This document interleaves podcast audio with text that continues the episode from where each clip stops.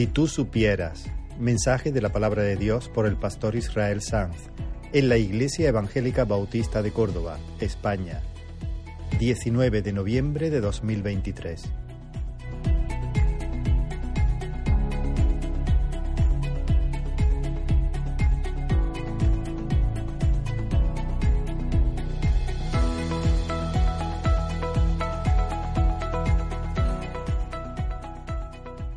Gloria al Señor. Os invito a abrir la palabra en el Evangelio de Juan, capítulo 4. Vamos a leer una historia muy conocida. Vamos a confiar que el Señor, como estaba pidiendo Rubén, se mueva en medio de nosotros. Estamos a la expectativa de milagros. El Evangelio es un milagro. Si no hay milagro, no es Evangelio. Es sobrenatural. Y y necesitamos el toque sobrenatural y poderoso de Dios. Así que os voy a pedir que estemos lo más quietos posible, lo más eh, atentos posible. Comprueba que tu móvil está en silencio. Todas esas cosas nos ayudan, nos ayudan eh, a estar, a recibir, a escuchar. Vamos a leer entonces la palabra del Señor, pero antes, permitidme una oración, Señor. Abrimos tu palabra conscientes de nuestra necesidad de ti. Te rogamos que tú alumbre nuestro entendimiento, atraiga nuestro corazón. Solo tú sabes, Señor, tantas necesidades, tanta historia, angustia, de las que ni siquiera somos conscientes bajo este techo.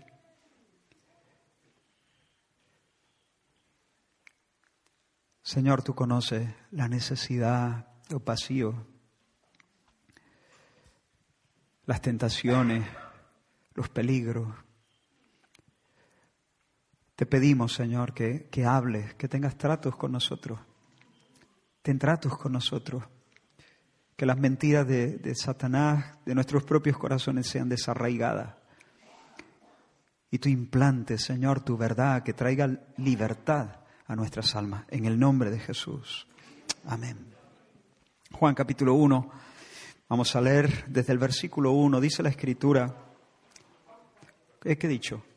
Juan 4, Juan 4, leemos desde el versículo 1 y Dios mediante, en principio íbamos a leer un poquito más, pero nos vamos a detener en el versículo 29. Desde el versículo 1 hasta el versículo 29 tenéis el texto en pantalla. Dice la escritura, cuando pues el Señor entendió que los, que los fariseos habían oído decir, Jesús hace y bautiza más discípulos que Juan, aunque Jesús no bautizaba, sino sus discípulos, salió de Judea y se fue otra vez a Galilea y le era necesario pasar por Samaria. Vino pues a una ciudad de Samaria llamada Sicar, junto a la heredad que Jacob dio a su hijo José. Y estaba allí el pozo de Jacob. Entonces Jesús, cansado del camino, se sentó así junto al pozo. Era como la hora sexta. Vino una mujer de Samaria a sacar agua y Jesús le dijo, dame de beber. Pues sus discípulos habían ido a la ciudad a comprar de comer. La mujer samaritana le dijo, ¿cómo tú, siendo judío, me pides a mí de beber que soy mujer samaritana? Porque judíos y samaritanos no se tratan entre sí. Respondió Jesús y le dijo, si conocieras el don de Dios y quién es el que te dice, dame de beber, tú le pedirías y él te daría agua viva. La mujer le dijo, Señor, no tienes con qué sacarla y el pozo es hondo. ¿De dónde pues tienes el agua viva? ¿Acaso eres tú mayor que nuestro padre Jacob, que nos dio este pozo del cual bebieron él, sus hijos y sus ganados? Respondió Jesús y le dijo, cualquiera que bebiere de este agua volverá a tener sed. Mas el que bebiere del agua que yo le daré no tendrá sed jamás, sino que el agua que yo le daré será en él una fuente de agua que salte para vida eterna. La mujer le dijo, Señor, dame esa agua, para que no tenga yo sed ni venga aquí a sacarla. Jesús le dijo, ve llama a tu marido y ven acá. Respondió la mujer y dijo, no tengo marido. Jesús le dijo, bien has dicho, no tengo marido. Porque cinco maridos has tenido y el que ahora tienes no es tu marido. Esto has dicho con verdad. Le dijo la mujer, Señor, me parece que tú eres profeta. Nuestros padres adoraron en este monte y vosotros decís que en Jerusalén es el lugar donde se debe adorar. Jesús le dijo, mujer, créeme, que la hora viene cuando ni en este monte ni en Jerusalén adoraréis al Padre. Vosotros adoráis lo que no sabéis. Nosotros adoramos lo que sabemos, porque la salvación viene de los judíos. Mas la hora viene y ahora es cuando los verdaderos adoradores adorarán al Padre en espíritu y en verdad, porque también el Padre tales adoradores busca que le adoren. Dios es espíritu y los que le adoran en espíritu y en verdad es necesario que adoren. Le dijo la mujer, sé que ha de venir el Mesías llamado el Cristo. Cuando Él venga nos declarará todas las cosas. Jesús le dijo, yo soy el que habla contigo. En esto vinieron sus discípulos y se maravillaron de que hablara con una mujer. Sin embargo, ninguno dijo qué preguntas o qué hablas con ella. Entonces la mujer dejó su cántaro y fue a la ciudad y dijo a los hombres, venid, ved a un hombre que me ha dicho todo cuanto he hecho. ¿No será este el Cristo? Hasta ahí la lectura de la palabra del Señor. Hermanos, aquí asistimos al encuentro de dos personas sedientas, dos sedientos. En primer lugar, tenemos a Jesús. Y quiero que le mires con los ojos de tu imaginación. Mira a Jesús sentado junto al pozo. Algunas versiones dicen sobre el pozo, sobre el pozo. Em, Jesús es un hombre cansado. No es un, no, no, no, es, no, es, no es, como algunas películas lo pintan, ¿no? Casi, casi fantasmagórico, súper espiritual. Jesús tiene las uñas negras de los pies de, ir caminando por esos, por esos polvos de, de esa tierra y está fundido. El trayecto ha acabado con su reserva física. Necesita parar, necesita comer, necesita beber, necesita dormir un poco, necesita reponer la fuerza, porque está exhausto. Exhausto llega al pozo, exhausto se sienta sobre el pozo y sediento se queda allí bajo el sol del mediodía. Es un hombre con sed, es un hombre con los pómulos posiblemente hundidos, es una persona que lo mira y dice, está hecho polvo. Pero hay otra sed más profunda. Hay otra sed en él que es todavía más intensa. Por supuesto, Jesús necesita comer, necesita beber, necesita echarse un rato, pero ha llegado hasta allí movido por una necesidad mucho más apremiante. Dice la Escritura, lo vemos eh, en el versículo 1, que cuando él supo que su popularidad estaba creciendo en la región de Judea, cuando su nombre comenzaba a estar en boca de, de los fariseos, él se va a Galilea. ¿Por qué? ¿Por qué se va a, Galilea? Pues hermano, se va a Galilea porque para el Señor la fama es simplemente algo utilitario. Él no va en busca de fama. Lo único que, que Jesús tiene entre ceja y ceja es hacer la voluntad de su Padre. Él levantar el nombre de su Padre, llevar a cabo la misión que el cielo le ha encomendado. Y de momento él considera que para hacer bien la voluntad de su Padre le conviene un perfil bajo, un perfil bajo, no estar tan en boca de los fariseos. Hermano, hay que ser muy grande para hacer esto. Hay que ser muy grande. Hay que ser muy grande para retirarse dejando atrás una multitud que, te busca entusiasmada y que te halaga y que pronuncia tu nombre y que te encumbra y que te quiere sacar a hombro. Hay que ser muy grande cuando la gente va detrás de ti y tú les das esquinazo, te quitas de medio, porque a ti lo que te interesa es la misión de Dios, el nombre de Dios, no a nosotros, oh Dios, no a nosotros, sino a tu nombre da gloria. La fama no imanta a Jesús, no pega de él un tirón porque, porque Jesús ya está imantado. Jesús ya, ya siente un tirón mucho más grande. Como he dicho, el nombre de su Padre, la voluntad de su Padre, la misión de Dios.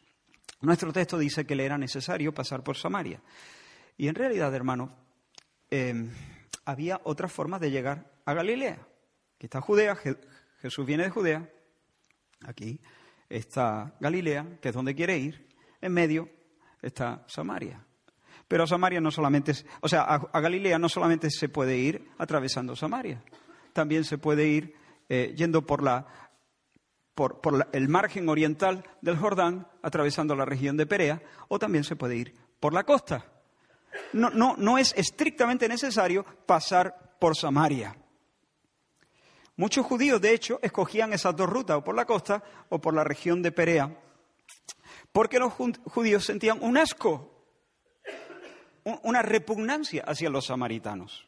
Cuando los asirios conquistaron el reino del norte, el reino de las diez tribus del norte de Israel, los asirios se llevaron a muchos, a miles de, israelitas, se los llevaron cautivos y repoblaron esa tierra, repoblaron Samaria, que era la capital del reino del norte, y las ciudades circundantes las repoblaron con extranjeros de diferentes lugares. En el segundo libro de los reyes se nos dice que el rey de Asiria trajo, dice, gente de Babilonia, de Cuta, de Aba, de Amad, de, de Sefarbaín, y les puso la ciudad de Samaria en lugar de los hijos de Israel, y poseyeron Samaria y habitaron en sus ciudades. Y esos pobladores esos extranjeros, puestos ahí por el rey de Asiria, comenzaron a casarse con los judíos eh, que habían quedado ahí, que no habían sido deportados. Y eso dio lugar a una raza mixta, por así decirlo, conocida como los samaritanos.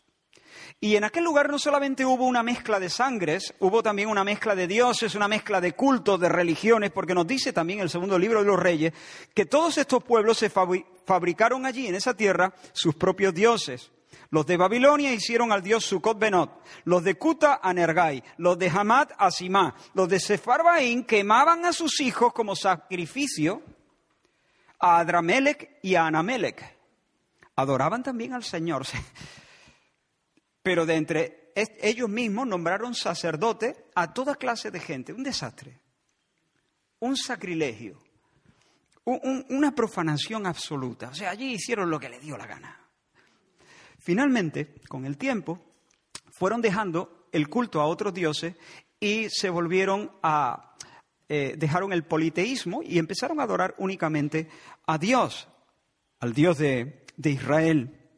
Sin embargo, lo, hicieron a su manera. Ellos, daban, yo soy, ellos fueron cristianos, por usar el largo de, ahora, ellos, fueron adoradores de Dios a su manera. Por ejemplo, ellos no aceptaban toda la revelación bíblica. Los únicos libros que ellos aceptaban como palabra de Dios eran los cinco primeros libros, los libros de Moisés, el Pentateuco. Los demás, los salmos, los profetas, no reconocían que fuese palabra de Dios. Y además se negaron a adorar en Jerusalén. Nosotros sabemos que Dios había estipulado que a Él no se le podía adorar de cualquier manera. A Dios no se le puede adorar de cualquier manera. Me vas a adorar como yo quiero ser adorado. Y yo quiero ser adorado en la economía del antiguo pacto. Dios dijo que quería ser adorado en Jerusalén.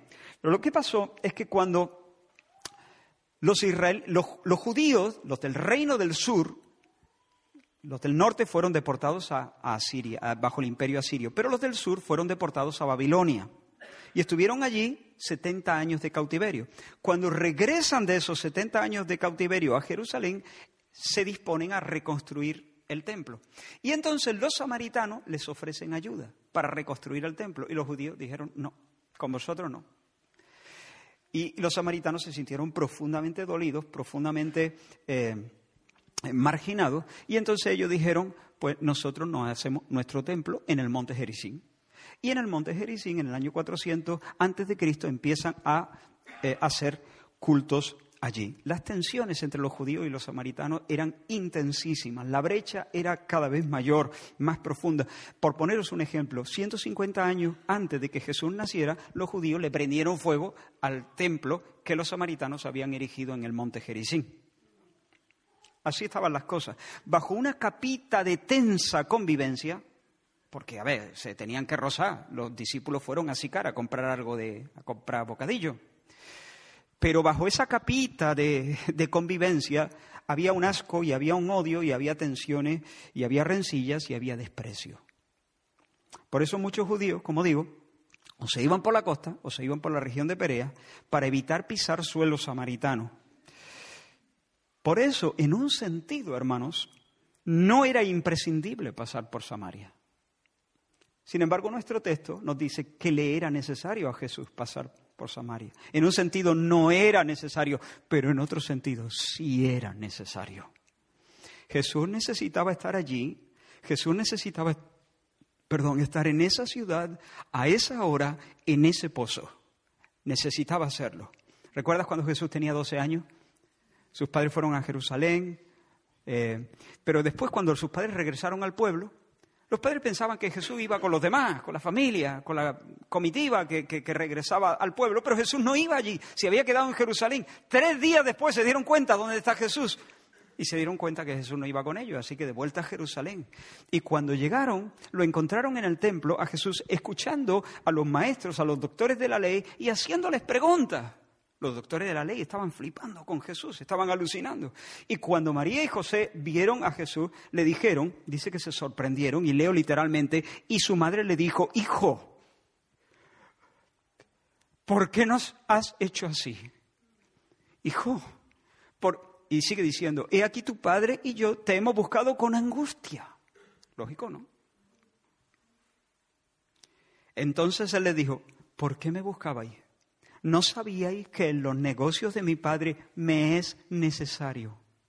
Me es necesario estar. Me es ellos no entendieron, dice, ellos no entendieron las palabras que les hablo. Yo creo que yo tampoco las hubiese entendido. ¿Por qué me buscabais? Me es necesario estar. Ese es el tipo de necesidad le era necesario pasar por Samaria. Ese es el tipo de necesidad. Y aquí está Jesús entonces con una sed doble. Una sed doble. Por una parte su cuerpo pide agua. Por otra parte, todo su ser está bajo el peso de un imperativo divino. Hay un fuego ardiente que lleva a Jesús metido en sus huesos. Tiene unas ansias santas vibrando en su interior. Porque hay una tarea que su Padre le encarga, hay una oportunidad, hay un kairos divino, hay un cielo abierto en esa hora, hay un momento oportuno para hacer la obra de Dios. Y creo, yo creo que esa es la razón por la que Jesús envía a todos sus discípulos a comprar pan, a comprar los bocatas en Sicar. Hermano, si yo fuese un judío en Samaria, no me quedaba solo ni muerto. Ser un judío y quedarte solo junto a un pozo en Sicar es como entrar en una favela de Río de Janeiro con la camiseta de Maradona. Estás buscando que te den una galleta. Que te busque alguien que te, que te busque, que te provoque y al final que salgas de ahí apaleado. Pero ¿por qué Jesús le dice a todos que a todos, oye, quédate con uno, por lo menos, con el sicario, ¿no? Con el que era sicario. Quédate con alguien que, sea tu guardaespaldas, yo qué sé, dos hombres junto al pozo, dos. Todo a comprar bocadillo, porque le era necesario. Tenía que ser así. Porque, hermanos, cuando, cuando el Señor tiene sed, cuando el Señor siente las mociones del Espíritu Santo, cuando el Señor siente eh, la urgencia de la misión divina metida en los tuétanos, a Él le importa poco el peligro, le, le importa poco la sed, le importa poco el hambre, le importa poco el cansancio. Y quiero que le vea junto al pozo. Está agotado, agotado está el Señor, agotado, pero está en pie de guerra. Está fundido, pero tiene la cara pintada de guerra como los soldados de Gedeón. ¿Recuerdan lo que se nos dice los soldados de Gedeón? Dice, vino Gedeón al Jordán y pasó él y los 300 hombres que traía consigo. Y dice la escritura, cansado, pero todavía persiguiendo. Tal cual, lo ha clavado. Cansado Jesús, pero todavía persiguiendo. Cansado, fundido, pero Jesús es un pitbull. Con todo el respeto digo esto, Jesús es un perro de presa. Jesús es alguien que va a por las ovejas perdidas de la casa de Israel. Jesús ha venido para salvar y rescatar lo que se había perdido. ¿Le ves junto al pozo? Y lo que yo veo es un héroe. Es un héroe junto al pozo. Un héroe con los pómulos hundidos del cansancio. Un héroe que huele a sudor, pero es un héroe, un hombre consagrado, un hombre libre de la tentación de la fama. Pasa de la fama, pasa del hambre, pasa del cansancio, pasa de su sed, pasa del peligro, controla sus apetitos naturales, pone al servicio de la misión de Dios cualquier impulso que pueda sentir. Y con estas palabras le rendimos nuestro tributo. En segundo lugar, hermano, tenemos a una mujer en busca de agua. Y quiero que también la mires a ella con los ojos de tu imaginación, subiendo al pozo de, subiendo desde la ciudad, Sicar, hasta el pozo de Jacob, que según recuerdo haber leído, está estaba como, algunos eh, historiadores dicen que estaba como a un kilómetro, un kilómetro, subiendo esos mil metros. y llevando encima un cántaro, un cántaro que está tan vacío como su alma. Quiero que congeles un momento esa imagen. Dale a la pausa, pausa y mira a esa mujer con el cántaro. Son las doce, nos dice la escritura. La hora sexta, las doce del mediodía. Las doce. Pregunta, ¿por qué acude esta mujer a las doce al pozo de Jacob? Porque esa no es la hora a la que suelen salir las mujeres a por agua. Mira lo que nos dice Génesis 24. Dice que hizo arrodillar los camellos fuera de la ciudad, junto a un pozo de agua, a la hora de la tarde. Y dice Moisés en Génesis 24, la hora en la que salen las doncellas por agua. La hora de la brisa, la hora de la tarde, cuando refresca. Cuando refresca. Las mujeres solían salir a por agua cuando caía la tarde y refrescaba un poco. ¿Por qué esta mujer sale a las 12 del mediodía? El texto no nos dice exactamente la razón, pero yo creo que podemos intuirla si conocemos un poquito más de la historia de esta mujer. Esta mujer está viviendo en concubinato. ¿Eso qué? Que vive con su novio. Vive con su amante. Otras palabras, está teniendo relaciones sexuales con su pareja sin estar casada. En otras palabras, esa, esa mujer está viviendo en fornicación y la fornicación era un pecado capital según la ley de Moisés. Y la fornicación es un pecado del mismo calibre hoy a los ojos de Dios. Pero hermano, lo más llamativo de esta mujer no es que vive con su novio y que está viviendo en fornicación, es que el hombre con el que está es su sexta pareja.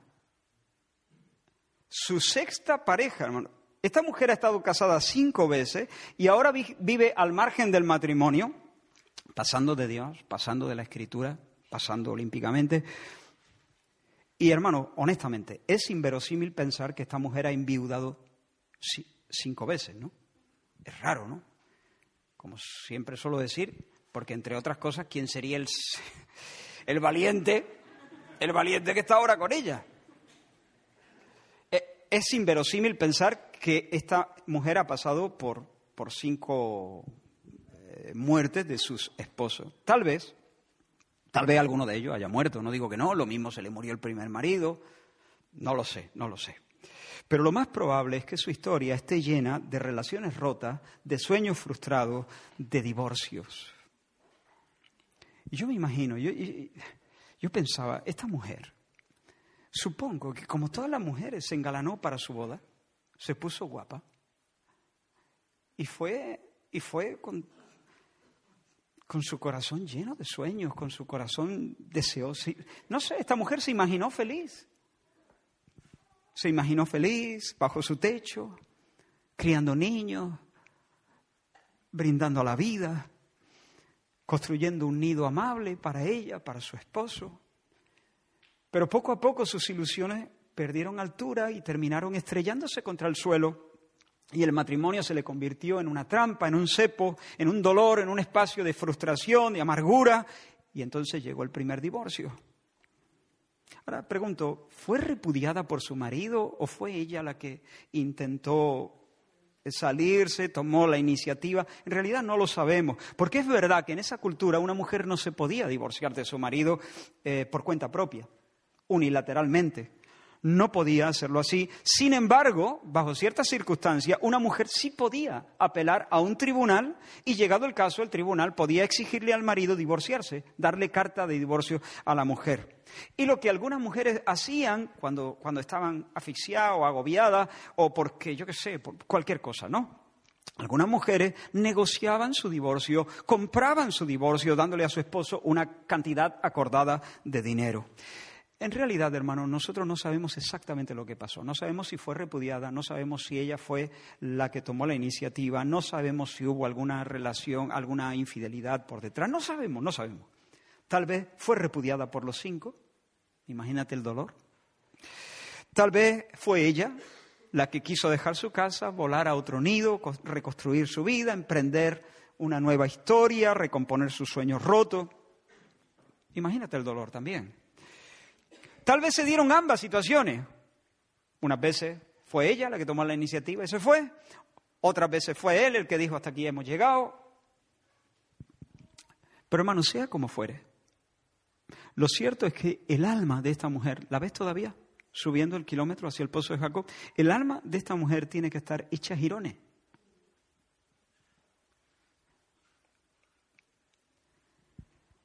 Quien haya pasado por un divorcio, quien de vosotros haya pasado por un divorcio, sabrá sopesar mejor la montaña de heridas, sin sabores, culpas, temores, lágrimas, discusiones, deseos de morirse, confusión, vergüenza, rabia, desencanto que esa mujer lleva sobre sus hombros hacia el pozo. Yo creo que a esta altura de la vida ya, ya no espera que sus vecinos la vean bien, con buenos ojos, porque para muchos tal vez esta mujer es la fresca. Esta es la fresca. Una mujer liviana, ligerita, una picaflor, una mujer de espíritu vagabundo, errante, de la que es posible cuidarse cuando las mujeres samaritanas ven que se acercan, agarran bien a sus maridos. Probablemente, no digo que sea del todo así, pero probablemente por eso escoge la hora más calurosa del día para ir a por agua, porque ella, cuanto menos gente haya, mejor. lo, que quisiera es pasar desapercibida, lo que quisiera es tener un túnel desde su casa hasta el pozo para que nadie la viera, para no encontrarse con algunas personas que le traen recuerdos muy desagradables, para no tener que soportar las miraditas de algunos, para evitar todo eso. Y esta mujer también tiene una sed doble. Por una parte necesita H2O, agua, por eso lleva el cántaro. Pero por otra, la historia de esta mujer grita a voces que está buscando la vida y la satisfacción en esas relaciones románticas. Jesús está cansado del camino y la mujer de Sicar está cansada, cansada de perseguir la felicidad y la felicidad le, esquiva, le esquiva, le esquiva, se le escapa una y otra vez. Quizás se ha dicho a sí misma muchas veces algo así, pero bueno, si, si, yo no quiero grandeza, si yo no quiero grandes cosas, si yo no estoy buscando lujo, si lo único que quiero es ser feliz, lo único que quiero es tener por fin una relación que me llene. Alguien, o sea, yo no estoy pidiendo grandes cosas, tanto estoy pidiendo, tan difíciles. ¿eh?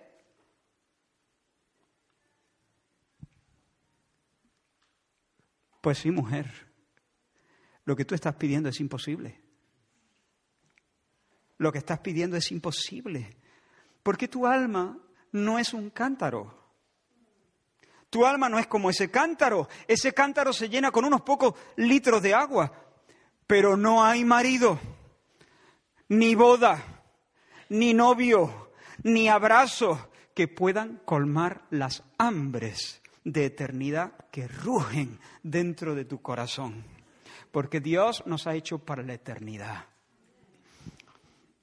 Y hay hambre de eternidad en nuestros corazones.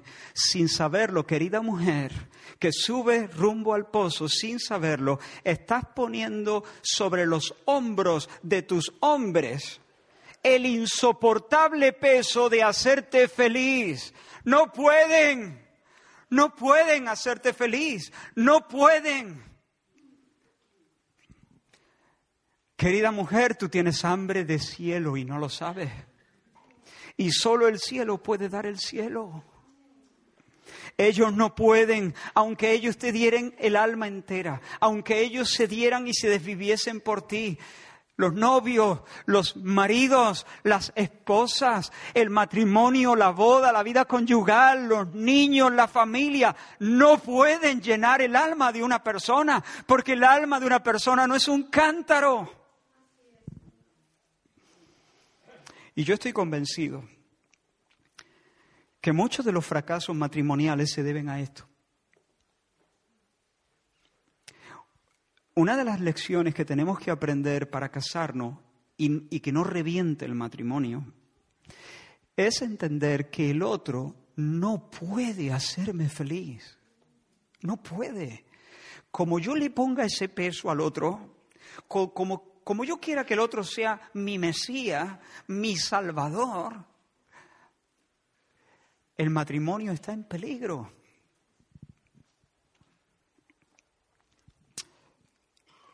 El matrimonio da mucho. Una relación romántica da mucho. Es una de las mejores cosas, uno de los mejores dones que Dios nos da. Pero no da el cielo, el cielo no. El cielo no lo da, solo Dios da el cielo, solo el cielo da el cielo. Y lo que estamos diciendo del amor romántico también se aplica al trabajo. El trabajo da satisfacción, pero no da el cielo.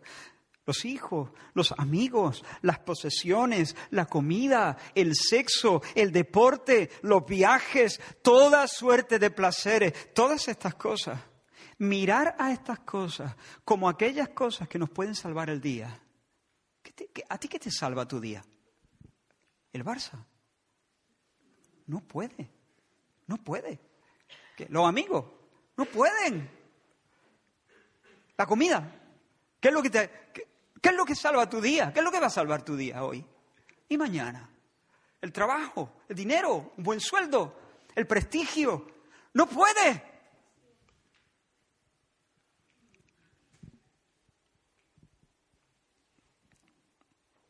Mirar estas cosas como aquellas que pueden salvar nuestro día, es asegurarnos la insatisfacción, la frustración, el cansancio y la bancarrota. Y yo te digo lo que le diría a esta mujer. Yo le diría, mujer, el problema no es que tus anhelos sean demasiado grandes. Ese no es el problema. La tragedia es que esperas satisfacerlo en el lugar equivocado. Ese es el tema. Estás haciendo justo lo que Dios denuncia por boca del profeta Jeremías cuando Dios dice, espantaos cielos, porque dos males ha hecho mi pueblo, me dejaron a mí que soy fuente de agua viva y cavaron para sí cisternas que están rotas y no retienen el agua. Yo le diría, mujer, tu problema no es la sed, tu problema es la forma, en, la forma tonta en la que te mueves para saciarla, para satisfacerla. Tú no necesitas, mujer, que alguien te diga, oye, no, no esperes tantas cosas, baja el listón, no esperes tanto de la vida. Tú no necesitas eso. Tú no necesitas que alguien te diga, oye, confórmate con un poquito menos, confórmate con una alegría más modesta, más precaria, más mediana. No, no, no, no, no, mujer, ¿tú quieres ser feliz? Pues quiérelo, bien hecho. ¿Tú quieres ser feliz? Pues está bien. Querer ser feliz está bien, pero necesitas entender a dónde buscar eso. Necesitas que, como los ojos de Agar, ¿recuerdas? Agar estaba a punto de morirse de, de, sed en medio de un desierto. Puso a su, a su, hijo como a la distancia de un tiro de piedra para no ver que se le muriera delante de la cara. No soportaba ver que su hijo dejara de, de respirar delante de ella, así que se alejó un poco y dejándose morir, que él muera y que yo muera, porque ya no hay esperanza. Y el niño clamó, Ismael lloró desde, desde el lugar donde ella lo había puesto, y entonces Dios respondió y le abrió los ojos a ella. Su problema no era la sed, su problema es que no, no veía ninguna fuente de agua y Dios le abrió los ojos y vio una fuente de agua. Eso es lo que necesita esa mujer que va con, con su cántaro vacío hacia el pozo. Lo repito, tu problema no es la sed. Tu problema no es que tengas ansias de felicidad. ¿Tienes ansias de felicidad? Bien hecho. Bien hecho. No bajes el listón. No lo bajes. Quiero citar una vez más, creo que lo he hecho en una o en dos ocasiones, este texto largo de este autor muy conocido, C.S. Lewis, el, el autor de las crónicas de Narnia. Él escribió un cristiano comprometido, él escribió lo siguiente, la cita es larga, pero creo que merece la pena. Prestad atención. Él dice, la mayoría de las personas, si realmente hubieran aprendido a mirar dentro de sus corazones, sabrían que sí desean, y desean intensamente algo que no puede obtenerse en este mundo. Hay toda clase de cosas en este mundo que ofrecen darnos precisamente eso, pero no acaban de cumplir su promesa.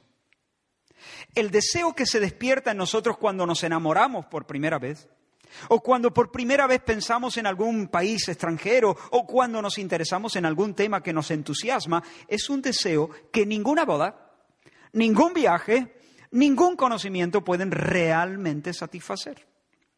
No hablo ahora de lo que normalmente se calificaría de matrimonio, vacaciones o estudios fracasados. Estoy hablando de los mejores posibles.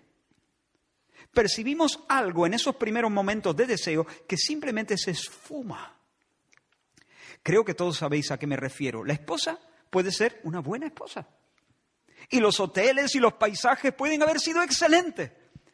Pero algo se nos ha escapado. Hay dos maneras equivocadas, sigue diciendo, de tratar con este hecho. Dos maneras equivocadas y una correcta.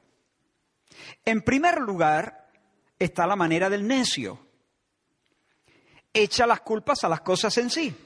Sigue pensando durante toda su vida que solo con que hubiera intentado con otra mujer, o si hubiera tomado unas vacaciones más caras, o lo que fuese, entonces esta vez sí que alcanzaría ese algo misterioso detrás del cual vamos todos.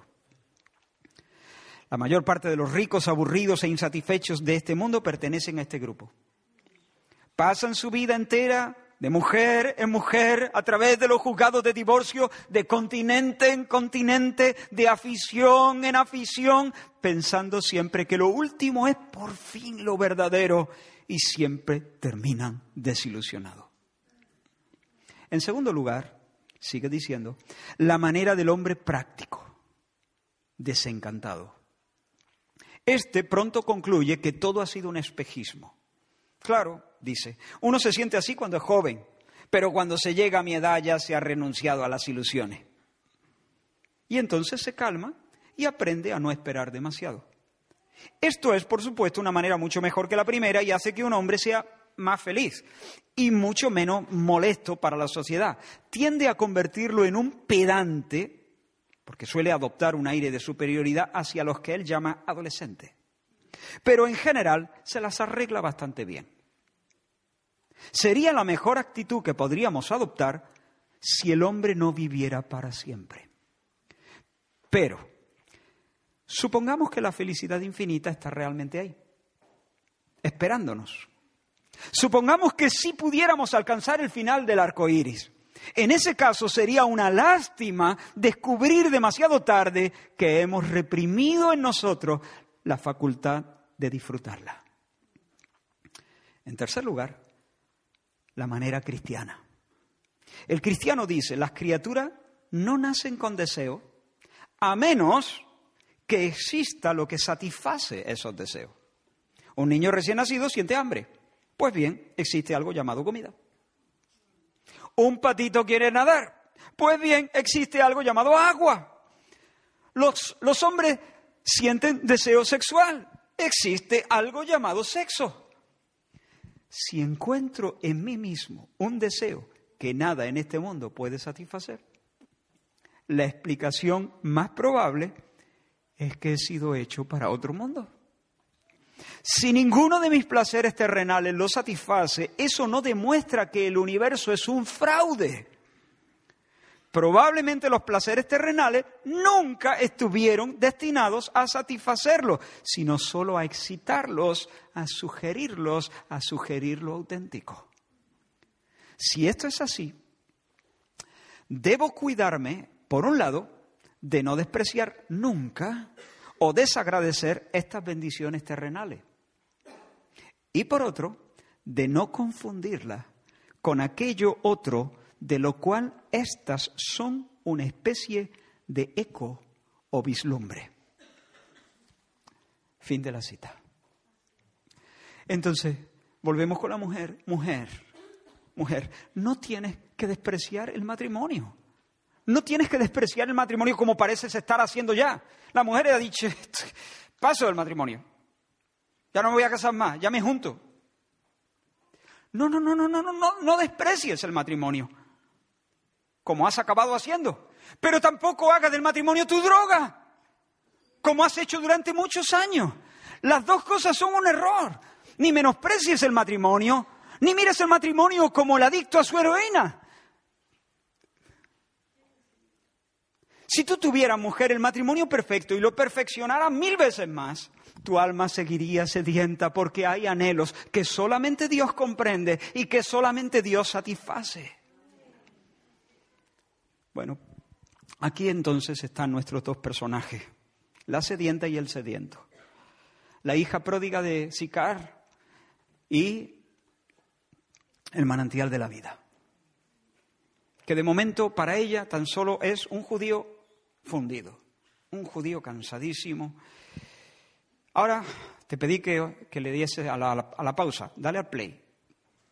La mujer se va hacia el pozo, la mujer se acerca, los ángeles observan. Jesús se pone pintura de guerra, aunque ya la lleva puesta en realidad, para descender al valle y arrebatar de la boca del, del león a esa ovejita que quiere rescatar. Yo supongo que cuando la mujer vio que en el pozo había alguien, sintió, sintió un poco de fastidio. Ya estamos, dijo la mujer. Oh, veremos a ver quién es. Me imagino que llegó y sin decir palabra empezó a proceder y a sacar agua eh, del pozo. Y las palabras de Jesús tuvieron que, que desconcertarla completamente. Dame de beber. ¿Cómo? Dame de beber. ¿De qué vas? Eh, ¿Qué quieres? Em, ¿Cómo siendo tú judío me pides de beber a mí que soy samaritana? Judío y samaritano no se tratan. Aquí, cuando, cuando dice no se tratan, en realidad la, expresión griega dice no usan los mismos utensilios, no usan los mismos, no sé, no comparten vasija, no comparten cántaros no comen del mismo plato, no beben del mismo vaso. O sea, no, no, no, no, no tienen ese tipo. ¿Cómo siendo judío pides beber en mi vasija? ¿Te va, te va, ¿Acaso no te da asco? ¿No te doy asco? ¿No te repugna de mí? ¿No, no, no, no, no, no sientes repugnancia hacia mí? ¿No te das cuenta que soy samaritana? Pero hermano, hermano, es que mira, mira cómo el Señor. El Señor no solamente pasa de la fama, el Señor no solamente supedita su hambre y su sed y su cansancio a la misión de Dios. El Señor no solamente se arriesga quedándose solo en un barrio chungo, sino que haciendo añicos las convenciones sociales, los prejuicios de, su, de su pueblo, inicia una conversación con una mujer, lo cual ya era en su tiempo mm, bastante problemático. Encima, una mujer samaritana de la raza aliñá y mezclada, y para colmo, una mujer samaritana de dudosa reputación. Yo supongo que Satanás se sentó allí junto al pozo para susurrarle al Señor al oído una larga lista de razones por las que no debería estar hablando con esa señora. Jesús, seguramente le diría al diablo, piensa, Jesús, piensa, piensa. Esta criaturita es hija de un pueblo racialmente impuro, ceremonialmente inmundo, religiosamente herético. Piensa, Además, la fresca del pueblo, Jesús, quien, quien te vea hablar con ella se va a pensar cosas de ti. Es más, ella misma puede pensar de ti que estás queriendo... Eh, pero hermano, el, amor de Dios, el amor nunca quebranta la ley de Dios, pero el amor sí está dispuesto a pegarle una patada tanto a las insinuaciones de, Satanás como a los prejuicios raciales y a todo ese tipo de barreras que a veces nos frenan. Y Jesús pasó por encima de todas esas costumbres y usos y reglas y criterios nacidos no en la mente de Dios, sino en la mente de un pueblo ciego y sectario. Hermanos, que el Señor también a nosotros nos conceda de beber, beber de todos los vasos que el amor nos lleve a, traspasar todo ese tipo de barreras que a veces son un esquema que nos encarcela. Jesús le responde y le dice, mujer, si tú conocieras el don de Dios y si tú supieras quién es el que te está pidiendo ahora mismo de beber, es decir, quién soy yo, si tú conocieras el don de Dios, lo que Dios ofrece y quién soy yo, cuál es mi identidad, tú me pedirías a mí y yo te daría. Si tú supieras quién soy, si tú supieras lo que Dios está regalándote, ofreciéndote, serías tú la que me pedirías a mí y yo no te lo negaría, yo te daría agua corriente, agua viva, eso significa agua corriente, agua de manantial, no agua de pozo, no agua de cisterna. Y claro, la mujer dice, sí, sí, ya, claro, claro. No. A ver, no tienes cuerda, no tienes cubo. El pozo es hondo. ¿Qué, trae? traen? ¿Agua en el bolsillo? ¿De dónde? ¿De dónde me vas a dar ese agua? Nuestro padre Jacob nos dio este pozo. Él vivió en este pozo. Sus hijos vivieron en este pozo. Sus ganados vivieron en este pozo. Generación tras generación. Hemos venido aquí a beber en este pozo. Y ahora llegas tú, por cierto, se te nota cansado, y, ofrece, voilà, una, una fuente. ¿De dónde te la vas a sacar? De, la manga te vas a sacar. O sea, señores, que cerramos el pozo de Jacob, que ya no hace falta. Que este señor me está diciendo que tiene una fuente nueva.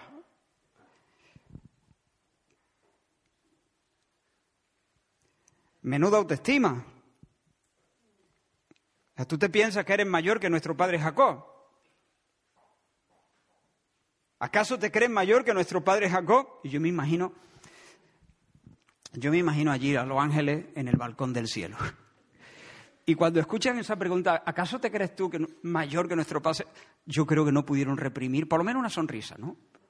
Porque esa mujer está hablando con el que le desencajó el muslo a Jacob, con el que lo bendijo en Peniel, con el Dios de Jacob. Él es el Dios de Jacob. ¿Acaso te crees tú mayor que nuestro padre Jacob? Y los ángeles...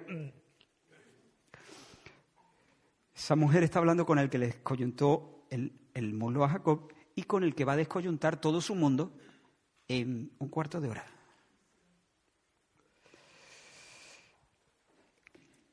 Jesús no dice sí, me creo mayor, pero, pero se lo dice de otra manera.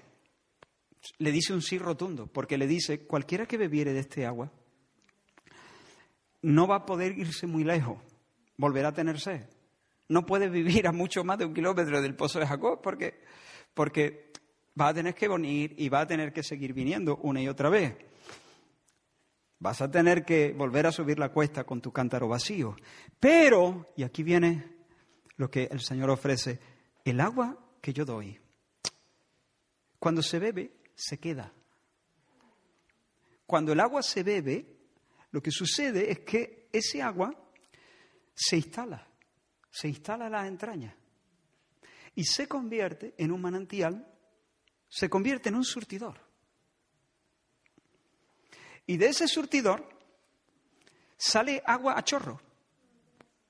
Salta, dice Dar, por decirlo más, sale a chorro, sale a chorro, sale a chorro vida eterna. Salta para la vida eterna tú bebes el agua que yo te doy y aquella agua se te queda, se instala. Yo lo que te estoy ofreciendo es meterte dentro del manantial. Y es un manantial que, borbotea vida eterna, vida eterna, vida eterna, y vida eterna, y vida eterna, y vida eterna, y vida eterna. Y tú ya puedes irte a donde tú quieras. Puedes vivir a un kilómetro, entiéndeme, hay que beber para el cuerpo, ¿eh? Pero, ¿entiendes? Jesús juega con estas dos sed de la, de, la, de la mujer. ¿Por qué? Porque lleva el manantial incorporado. Este es el tema. El Evangelio va de eso. El Evangelio va de eso. Yo te pongo la fuente dentro y tú, donde quiera que estés, como quiera que estés, cuales sean las circunstancias de tu vida, tú puedes estar allí bebiendo. Tú puedes estar bebiendo en los días de la juventud. En los días de la juventud, cuando aparecen estos, esos terrores, el terror de ser feo, cuando, ya uno tiene mi edad, ser feo, guapo, pues honestamente, esto es lo que hay, ya está. Uno, pero cuando uno es más jovencito, seré feo, seré tonto, seré, encajaré, encajaré, eh, me aceptarán mis amigos, eh, ¿cómo, cómo, cómo, cómo, se me verá esto cuando sea más grande, no? Eh, tendré demasiadas espinillas, seré demasiado alto, seré demasiado bajo, este tipo de terrores que son fantasmas que a veces torturan.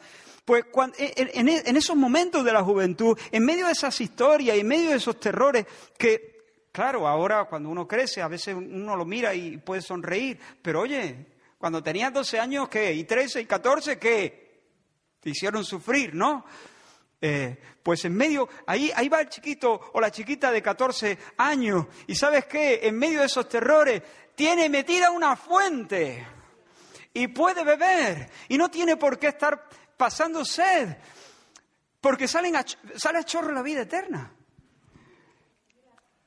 Y en el día en que las fuerzas declinan y, cae como un diluvio los achaques, los achaques del cuerpo, y los achaques te arrinconan en un sillón o en una cama de hospital, allí en la cama del hospital, pase lo que pase, estés como estés, allí tendrás la fuente porque la fuente está adentro,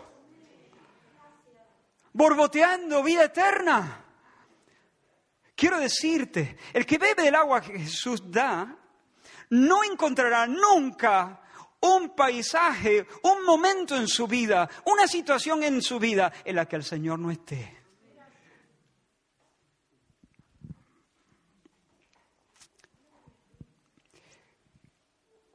O en esa hora negra, negrísima, donde uno descubre traiciones, de gente en la que confiaba, traiciones que te destrozan, que te rompen el corazón.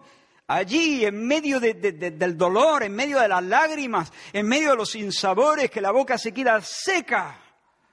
Ahí uno puede beber. No tienes que ir a ningún sitio. No tienes que correr a llamar a ninguna puerta. La fuente va adentro. La fuente va adentro.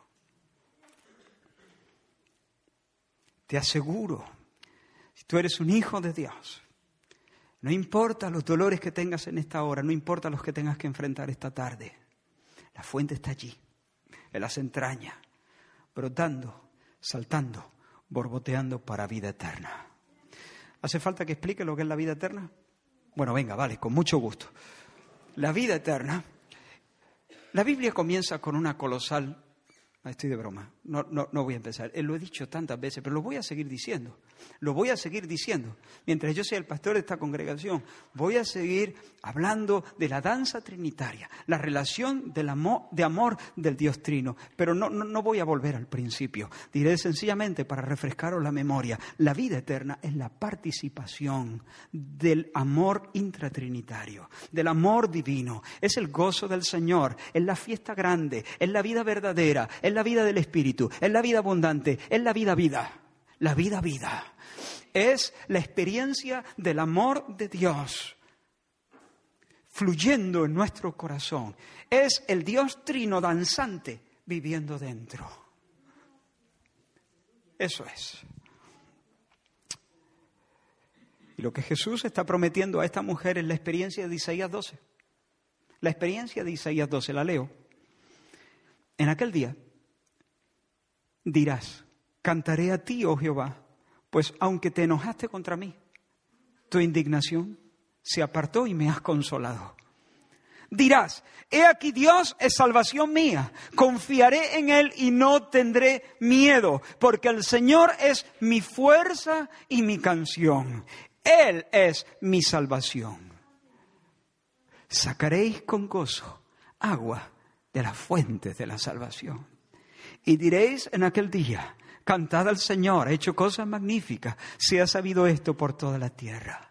Regocíjate y canta, oh moradora de Sión, porque grande es el medio de ti. Dios en medio de ti, Dios en ti, Dios en medio de ti, el Santo de Israel. Mujer, si conocieras el don de Dios, el don de Dios. El don de Dios no es algo que Dios traiga en los bolsillos. El don de Dios es Dios. Dios Dios es el don de Dios. Dios no da nada que no satisfaga. Y lo único que satisface el, el hambre de eternidad es el Dios vivo, el Dios eterno. El don de Dios es el Espíritu Santo. Pedro dijo en Pentecostés, arrepentíos, bautícese cada uno de vosotros en el nombre de Jesucristo para el perdón de los pecados y recibiréis el don. Recibiréis el don.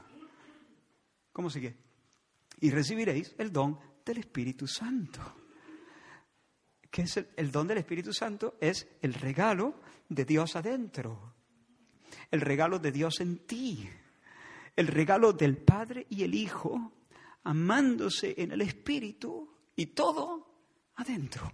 El amor de Dios ha sido derramado en nuestros corazones por el Espíritu Santo que nos ha sido, nos ha sido vendido, vendido a buen precio que nos ha sido dado, que nos ha sido dado, que nos ha sido dado.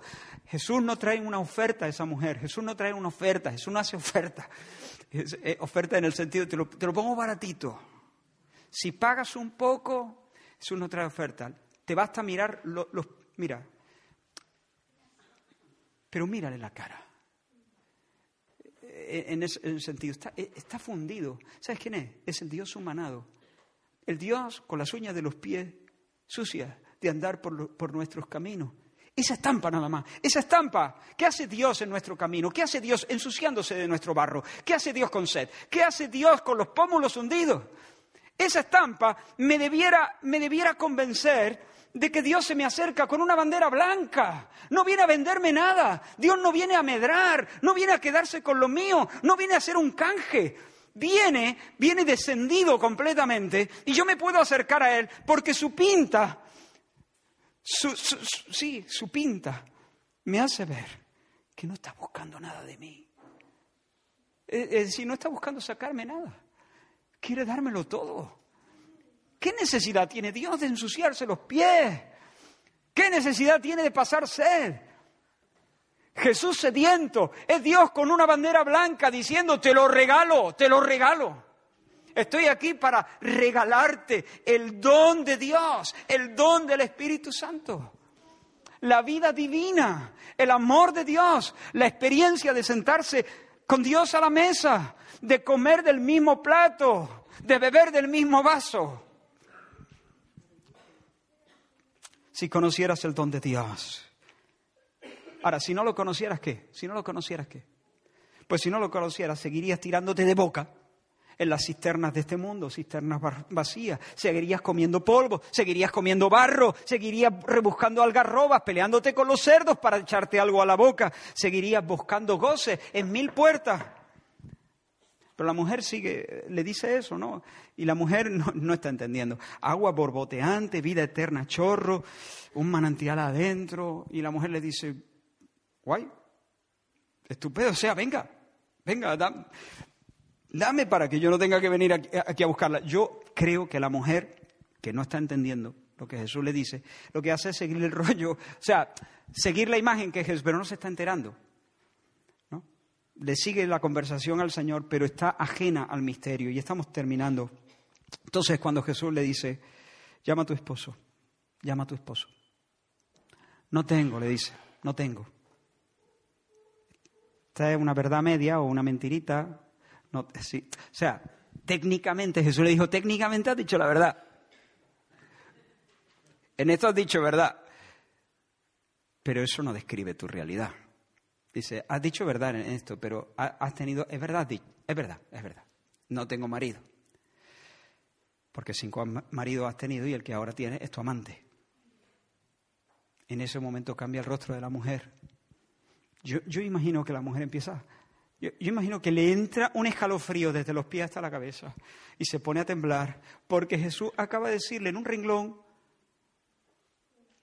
le ha hecho una radiografía completa. No solamente está señalando su mala conducta, sino está radiografiando su desgracia, su sed insatisfecha, el vicio que tiene al amor romántico, su, su, su drogodependencia de romanticismo o de, o, de hombre, su apego idolátrico, su frustración, su cansancio. Esta mujer es una mujer trabajada y cargada.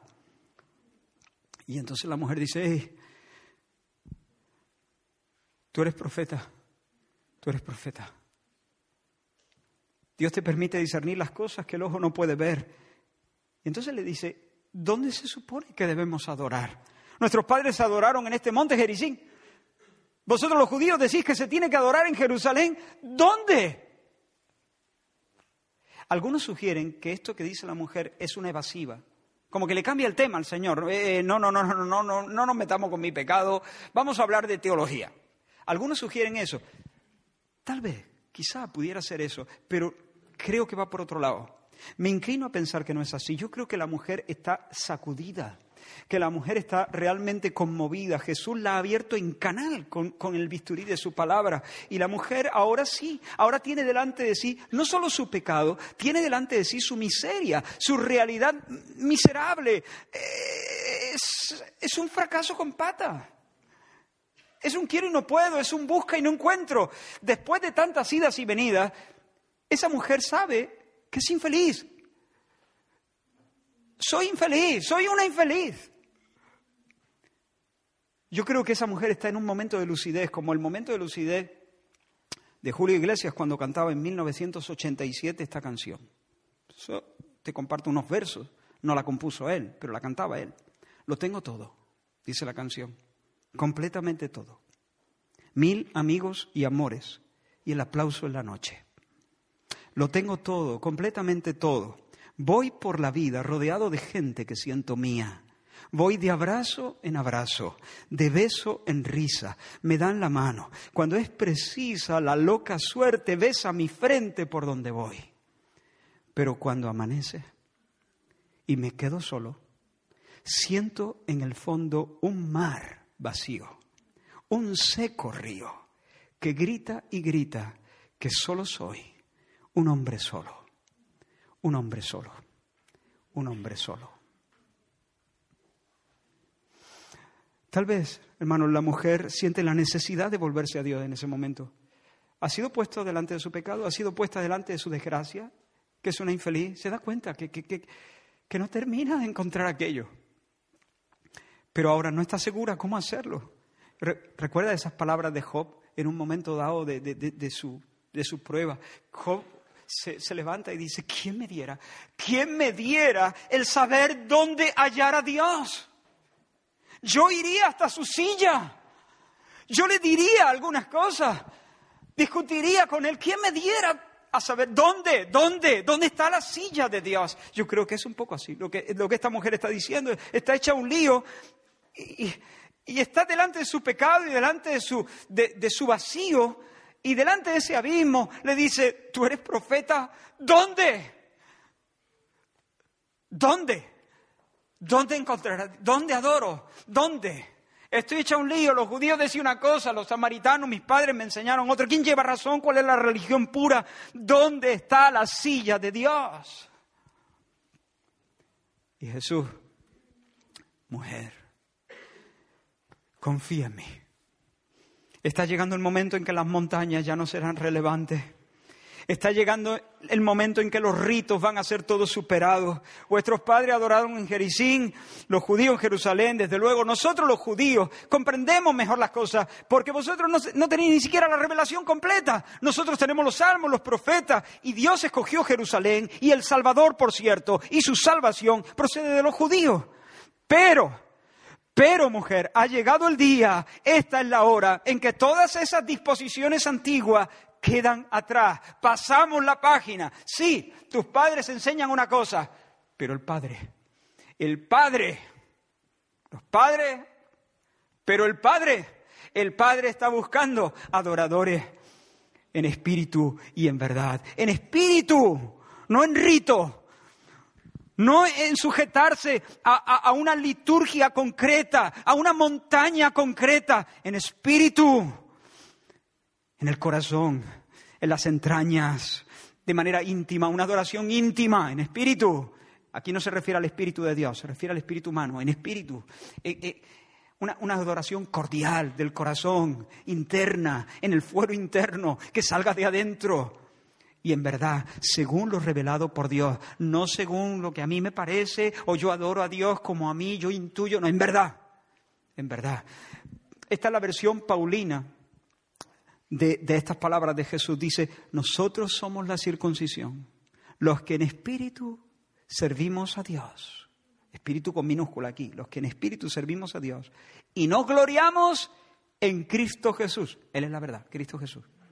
Nos gloriamos en Cristo Jesús. Él ha sido puesto por Dios como la verdad. Y la adoración verdadera descansa sobre Jesús. Nos gloriamos en Cristo Jesús no teniendo confianza en la carne. Esos son, mujer, los adoradores que el Padre busca y, que el Padre desea. La mujer entonces dice, yo sé que ha de, venir el Cristo. Yo sé que ha, de venir el Mesías. Y cuando venga el Mesías, Él finalmente está bien, yo, te estoy, pero cuando venga el Cristo, Él nos va a cerrar todo esto, Él va a, hacer, va a encajar todas las piezas, Él nos aclarará todas estas cosas. Cuando el enviado de Dios pise la tierra por fin, entonces Él nos va, Él nos va a llevar realmente a, finalmente a las sillas de Dios. Él va a arreglar todos esos entuertos, Jesús le dice. Esta es la primera vez que Jesús públicamente dice, abiertamente, que Él es el Cristo. La primera vez. Piensa, piensa esto. Le dice, yo soy mujer. Cuando venga el Cristo, yo soy. Presente. Yo soy. Más que presente, yo soy. yo soy divino, yo soy. Yo soy. Hermano, Jesús alabó al Padre en una ocasión, Padre, te alabo, porque escondiste estas cosas de los sabios y entendidos. Y se las revelaste a los niños. Sí, Padre, porque así te agradó. Jesús sabe que está en boca de los fariseos, se quita de en medio. Y viene a un rincón del mundo, a una cuneta, a decirle a una mujer samaritana de, con un historial llamativo,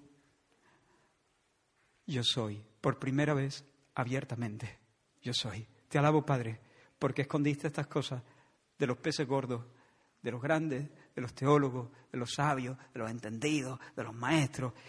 Y, tiene el placer, porque, porque, porque así lo quiere, porque así te agrada. Tiene el placer de irte a una cuneta y decirle a una mujer que va con, una, con, un problemón a cuestas, con una vida vacía, a sola, en una conversación personal, todo el mundo fuera, aquí no entra nadie, cierra la puerta, yo soy. Así es nuestro Dios. Y quiero, hermanos, terminar diciéndote, te pedí que mirases a Jesús, te pedí que mirases con tu imaginación a la mujer con el cántaro. Ahora te pido que te miras a, ti mismo. Mírate a ti mismo.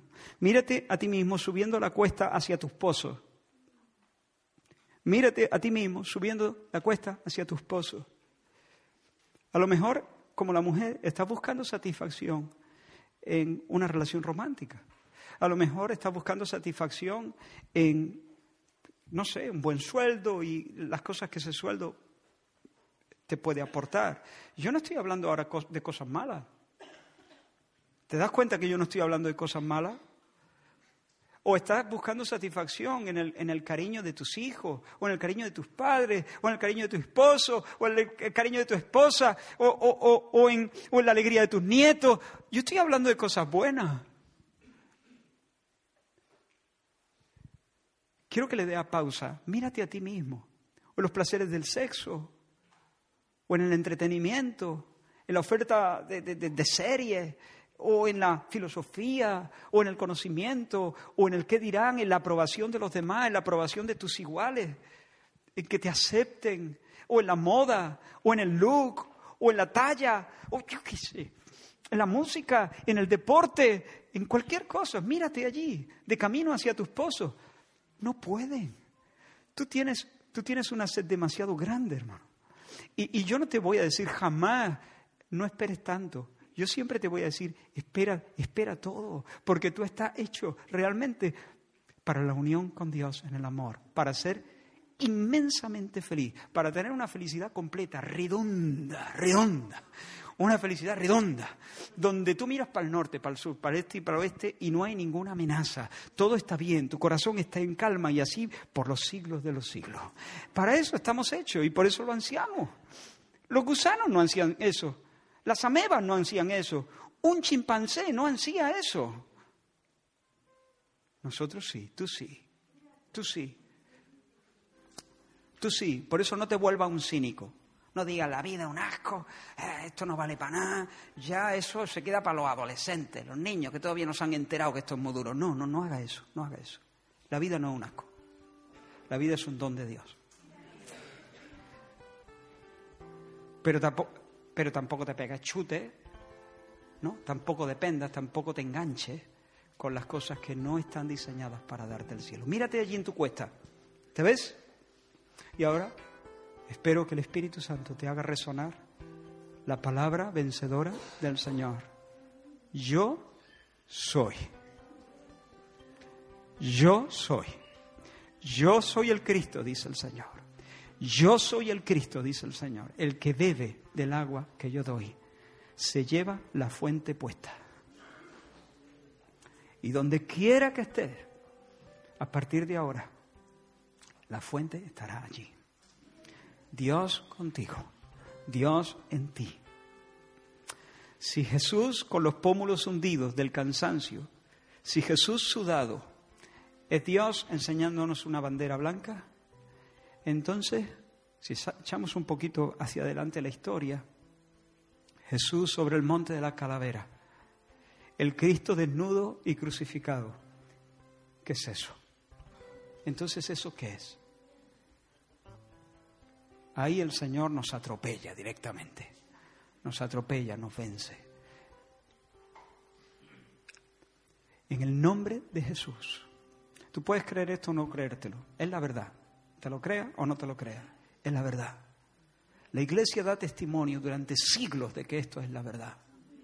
Tú puedes creer esto o no creerlo, pero yo te ruego y te pido por favor que lo creas y que pongas tu fe en este minuto, en este momento, que pongas tu fe en Jesús y que diga, como hizo esta mujer, ¿has visto lo que ha hecho? la próxima semana, si Dios lo permite, seguiremos con esta historia.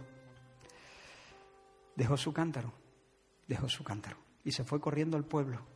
Antes no quería que nadie la viera, ahora cuanto más gente la vea mejor, porque tiene algo que decir.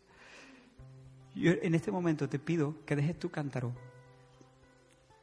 tu nieto, tu, tu matrimonio, tu noviazgo, tus estudios, deja tu cántaro y aférrate al Señor. Cree que Jesucristo murió en la cruz para perdonar tus pecados, soportando el castigo que tú merecías y para darte herencia.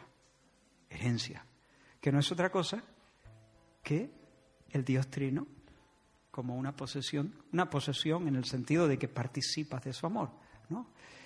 Para darse a ti. Cree de todo corazón, arrepiéntete de tu idolatría. Arrepiéntete por haber querido buscar el cielo en cisternas rotas. Señor, me confieso torpe, me confieso necio y me confieso que al hacer estas cosas te he estado dando la espalda. Y eso es pecado, eso es una grosería. Pero me arrepiento hoy y me vuelvo a ti. Tú eres mi vida. Tú eres el manantial de agua viva. Amén. Termino con, con una cita que ya he mencionado también, pero me encanta, me encantan estas palabras de Agustín de Hipona. Al comienzo de sus confesiones, él dice, hablándole a Dios, es una oración a Dios, escúchala, dice, tarde te amé. Belleza, le llama belleza a Dios, ¿no? Tarde te amé, belleza tan antigua y tan nueva, tarde te amé. Tú estabas dentro y yo distraído te buscaba por fuera. Y deformándome, me abalanzaba sobre las cosas preciosas que tú has creado. El matrimonio, los niños, la relación de noviazgo. Tú estabas conmigo y yo no estaba contigo. Y me alejaban y retenían lejos de ti aquellas cosas que si no estuvieran en ti, no serían. Pero tú me llamaste. Escucha esto. Pero tú me llamaste y diste tales voces a mi alma que se dio a tus voces mi sordera brillaste. Fue tan grande tu resplandor que puso en fuga mi ceguera. Exhalaste tu perfume y tomé aliento y suspiro por ti. Me diste a gustar tu dulzura y ha excitado en mi alma un hambre y una sed muy vivas. En fin, Señor, me tocaste y me encendí en ansia de gozar tu paz.